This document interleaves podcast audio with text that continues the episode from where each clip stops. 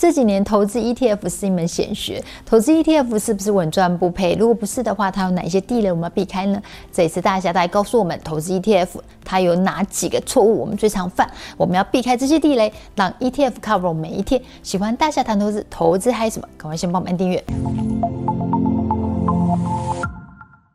大家好，我是薛润。嗨，我是大侠。大侠从二零零三年第一档国民 ETF 零零五零问世到现在，虽然有将近二十年的时间，一般投资朋友对于 ETF 的印象，可能就是来自于说它是投资一篮子的好公司，长期放着就会稳赚不赔，是，是这样子吗？我们直接拿零零五零出来讨论。零零五零呢，每个月我们拿一万块，然后投资的时间从二零零三年七月一号，直到今年二零二二年的二月九号，我们经历过十九十年以上的统计，嗯、哦，够客观了吧？而且中间我们还经历了二零零四年的这个总统大选两个子弹事件，还有二零零八年雷曼兄弟倒闭，还有二零一一年这个欧债风暴跟金正日过世，还有二零一五年美国升息不确定性造成这个全球经济复苏的延延缓嘛，经历了这几个事件，十九年以上的震荡，每月投资一万哦，十九年哦，到现在总共累积出了七点七桶金啊，然后总投资金额大概就二点二桶金，那报酬是五点四桶金，总报酬率高达。二四二点五四趴，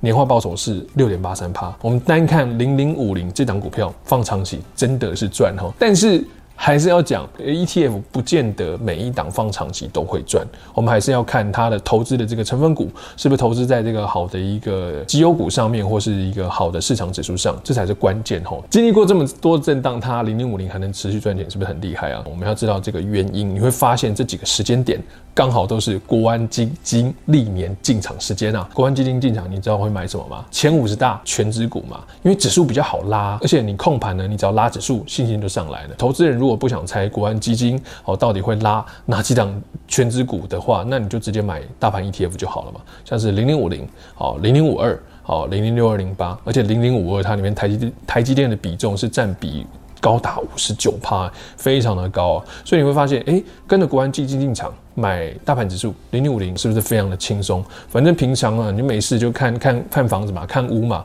那等国安基金的扣讯，一有扣讯你就直接 all in 零零五零就对了。然后等到零零五零退场的时候，你再去拿去买房哦。用这招你就很容易把房屋的头期款给存到了哈，非常的简单。当然还有很多网友会问我说：“哎，大侠，如果股市泡沫化，到底会怎么办？”我其实给你一个观念：股市泡沫影响最深的是谁吗？是那群有几千亿资金、几兆资金在股市里头的大户。呢？还是像我们这种只有几万、几十万、几百万在股市里面的小散户呢？到底是小散户拥有金融这层影响力，还是那些大户拥有呢？再来想呢，如果遇到股市泡沫会怎么样？那些最受到股市泡沫化影响的大户会坐以待毙呢，还是会启动金融政策影响力来扭转整个市场呢？你只要想通，就非常轻松，能够在投资市场中做到长期获利。哈，全世界哈没有任何一个资本主义领导人哦会以自己国家股市崩盘为乐嘛？有这种领导人。哎、欸，我上台，我要把股市打到打回原点的，没有这种人嘛。所以你只要这个大概念下，拥抱好的资产，好的市场指数，长线都是在震荡中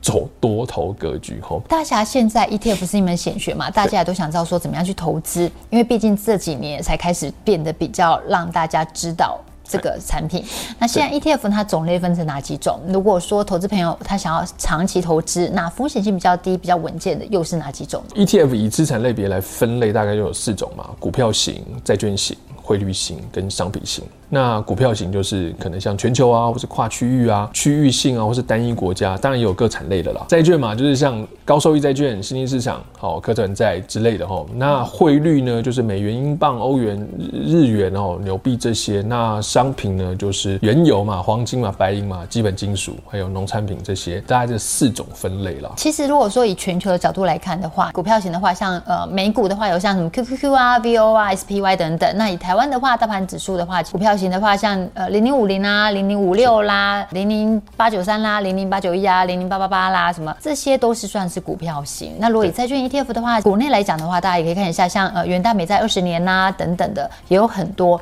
那汇率 ETF 的话呢，其实在台湾比较少投资人去操作，台湾发行的档次也没有那么多，是，但是还是有的。那以商品 ETF 的话，刚刚大侠有提到，像元大原油推正反，然后黄金也有，在台湾的话，大部分都还 ICE 股票型 ETF 是比较多的。对，对于股票 ETF，我习惯分成大盘指数类型跟策略型啊。嗯、其实分法很简单，就是追踪台湾五十就是大盘指数嘛，然后策略型就是像以下的表格啦，零零五零嘛，啊和零零六二零八，它就是大盘指数型，投资区域国内哦，追踪指数你就看台湾五十哦。那零零五六呢，它是策略型，它投资区域是国内啊，台湾高股息。那零零七五七呢，也是策略型。它投资区域国外哦，投资指数就是国外啊，跟 Feng 加 Index 零零八七八呢，国泰永续高股息的策略型嘛，那投资区域就是国内，那追踪指数就 MSCI 台湾 ESG 永续高股息精选三十。零零八九三呢，国泰智能电动车 ETF 类型，我觉得策略型嘛，那投资区域就是国外，那追踪指数就是 ICE 的 FactSet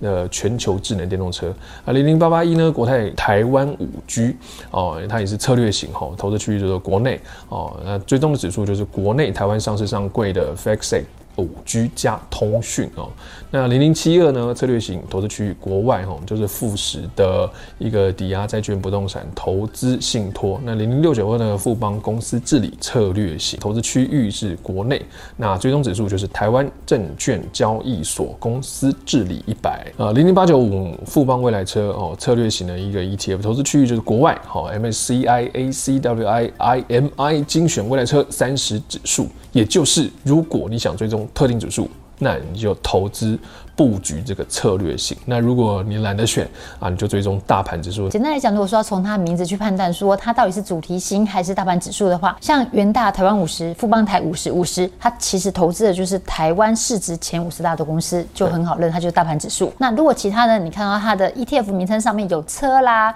有治理啦、有房子啦、有其他的，就是它不是一个数字，嗯、不是追踪台湾的一个数字的话，嗯、我们都可以把它归类成是主题型，包括高股息，现在也是把它归类。成主题型，因为你是想要以配息为主，所以这样就可以知道说，你如果想要追踪大盘指数，跟着指数走的话，你就选那种零零五零、零零六二零八。如果你想要主题，想要高一点报酬，风险相对高一点的话，你就可以追踪这种主题型。对，但现在想问一下，嗯、投资 ETF 的新手或是老手？他们有没有什么风险，还是要再留意一下呢？哦，其实就三大风险嘛。第一个就是心态不足，方法不对，然后不会留强太弱，跟闲钱不 all in 的这个情况嘛。那个心态不足，方法不对，吼，其实是我一直认为投资 ETF 最大的风险。因为我们常看到新手，他今天进，他明天就想获利。那如果明年没有获利，有震荡的话，就急于出场，吼。那结果他出场之后呢，他就看到指数会继续往上涨，他就在那边傻在那边看，他又在高点的时候就在追进去，稍微一点震荡就出场。所以不要说零零五零长期赚赚钱了，很多。新手连零零五零都可以投资到亏损了，所以你说标的一定是赚钱的方式吗？不是，你怎么去控制你的心态跟闲钱布局才是关键。吼，投资股市很多老手就是太喜欢，他们每天都喜欢猜测市场啦，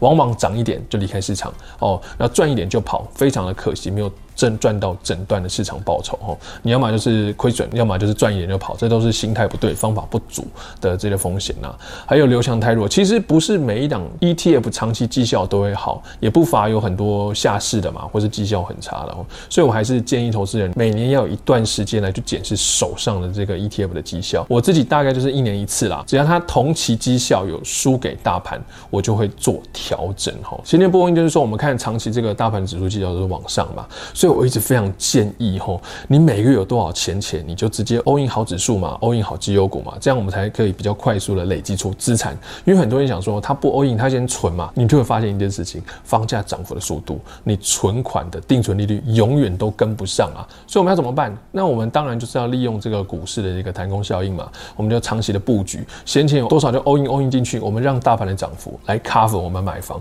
是不是非常的简单啊？而且你只要把什么每月工资剩余钱全数 all in，你只要持续这个动作一百二十个月哦，就能轻松打造出自己的资产印钞机了。所以我非常建议，就是你要长期布局哦，长期闲钱 all in，这个绩效有超越同期的大盘 ETF 会比较安全。像是老牌的零零五零、零零六零啊，他们就是大盘嘛。啊，零零五二呢，零零六六二、零零五七、零零五三、零零五一、零零六二零三这些老牌哦，都有长期的时间，这个都超越同期大盘的绩效。谢谢大家分享，投资朋友任何投资的工具可能都会有风险，报酬伴随着风险，报酬越高，风险当然自然就越高。做任何投资之前，还是要多花时间研究一下标的比较妥当哦。所以祝福大家在投资路上都能够丰硕果实。喜欢投资孩子们，大家谈投资，帮我们按赞、分享、订阅、开启下面小铃铛，要记得按全部开启，才能收到我们今天学习。拜拜，拜拜。